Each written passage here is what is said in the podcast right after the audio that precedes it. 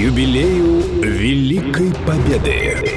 Истории о войне на Авторадио. Друзья, здравствуйте! С праздником вас! Самым искренним и честным праздником, который объединяет жителей разных стран, людей разных национальностей и вероисповеданий. С Днем Великой Победы! Ровно 70 лет этот праздник считает по праву своим Мария Михайловна Рохлина. Она прошла Сталинград, Курскую дугу и встретила 9 мая под Прагой. Она не просто выстояла, выжила, но и нашла на фронте свою любовь старшего лейтенанта Ивана Рохлина. В 41-м, когда война только началась, Маше было 16. Только что прошел выпускной. Казалось, вот она, новая взрослая жизнь. Но все эти планы перечеркнула война. Мы пришли за аттестатами. Вдруг заскакивает парень и кричит, что будет важное правительственное сообщение. Все были в тревоге. И вдруг объявляют, что война. И мы всем классом с площади пошли в военкомат.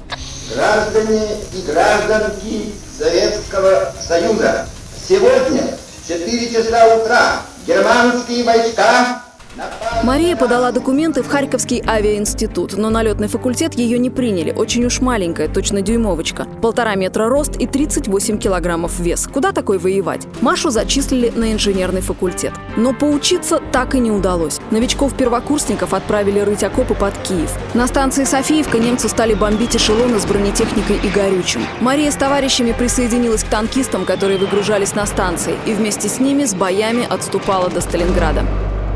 Машу зачислили в санитарную роту полка санинструктором. Там, в Сталинграде, девушку ждала неожиданная встреча, рассказала дочь Марии и Ивана Рохлиных Светлана Зобычева. Она вот попала в первую бомбежку, сталинградскую. Они, значит, попали в подвал, они пережили эту бомбежку, они поднялись э, наверх, а над ними балкон. И вдруг она слышит голос своего отца. Их эвакуировали с Украины, которую заняли немцы. Казалось, безопасный город Сталинград. И там уже его отца призвали в армию. То есть она попала даже раньше своего отца в армию. И вот они таким образом встретились. Всю войну Мария прошла санинструктором. Как ей удавалось при такой миниатюрной комплекции выносить с поля боя раненых, до сих пор сама удивляется. У меня была манера уговаривать. Раненые мужчины очень не терпят боль. Они плачут, они кричат, они дергаются. И я их уговаривала, ну, милый, родной, ну, потерпи. А самым тяжелым я обещала, ну, не знаю почему, хочешь, я тебе жареную луну с неба достану, только ты терпи. Потом по этой жареной луне меня находили бывшие раненые. А еще многим Маша запомнилась звонким голосом и песнями. Хотя, казалось бы, какая музыка на войне. Вот что рассказала Татьяна Ведешникова, организатор школьного музея боевой славы имени 95-й стрелковой дивизии, где воевала Мария Рохлина. Ее однополчане рассказывали о том, что Марья Михайловна очень даже здорово пела во время минут затишья, э, во время вот свободных каких-то часов. А особенно у нее хорошо получалась песня «Челита». «Для нашей Челиты все двери открыты, она весела и прекрасна».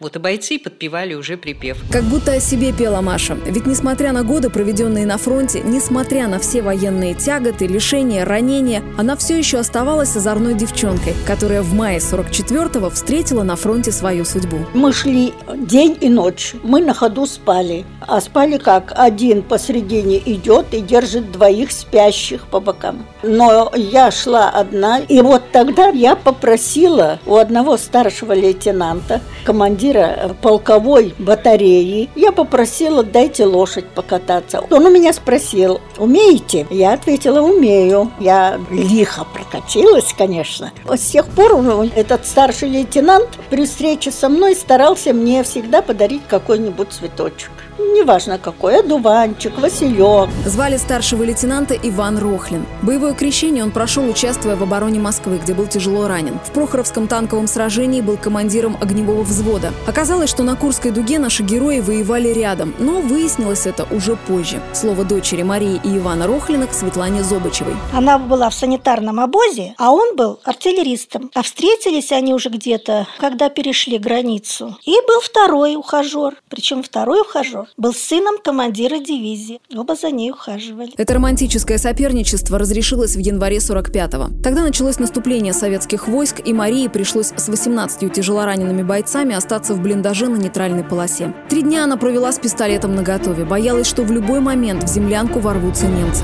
Иван тем временем отправился к ней на помощь. Для себя уже тогда он решил, что если удастся спасти эту маленькую смешную девчонку, обязательно сделает ей предложение. Так и получилось. Слово Татьяне Ведешенковой. Первым, кто вошел в этот блиндаж, это был э, Иван Васильевич Роклин. Он увидел Машеньку в слезах, руки были по локоть испачканные, в крови, грязи, и он взял ее руку, встал на колено и сказал, Машенька, будь моей женой, и поцеловал ей руку.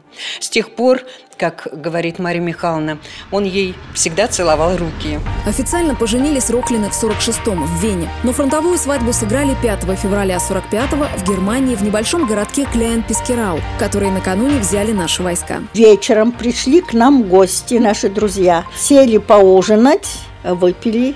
Два связиста, Таран и Дудчак. Вдруг Дудчак достает из кармана э, кольцо золотое, говорит, берег для своей дочери, но до свадьбы дочери я не доживу. Живи, дочка, и носи кольцо, помни меня. Вдруг прервалась связь. И Таран и Дудчак пошли устранять порыв связи. Через минут пять, наверное, возвращается Таран и говорит, Дудчака убила.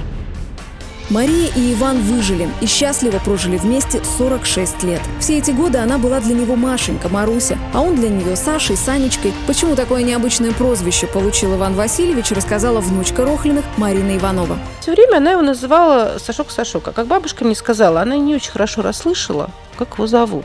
Поэтому вроде он откликается на Сашок. Вот она, значит, с ним так разговаривала. И вот уже потом, когда они собирались пожениться, когда она посмотрела в документы, что он Иван Васильевич, она говорит, а что ж ты мне раньше не сказал? Он говорит, слушай, я так боялся, что ты вот не будешь со мной, откажешь мне, не будешь общаться, что был согласен как угодно называть. Она за это время уже привыкла его называть Сашок, и поэтому у нас вот бабушка Маша и дедушка Саша. Это всю жизнь.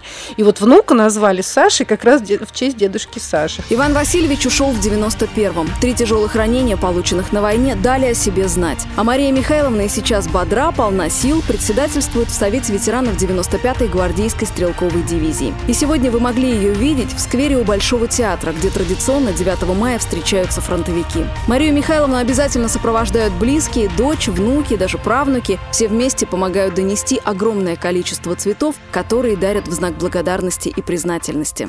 С праздником, с вашим выстраданным днем. Спасибо вам за все. Ну а мы через час вернемся, чтобы познакомиться с еще одной историей любви, претерпевшей все испытания военного времени. С вами была Светлана Сотникова. Истории о войне. К 70-летию Победы на Авторадио.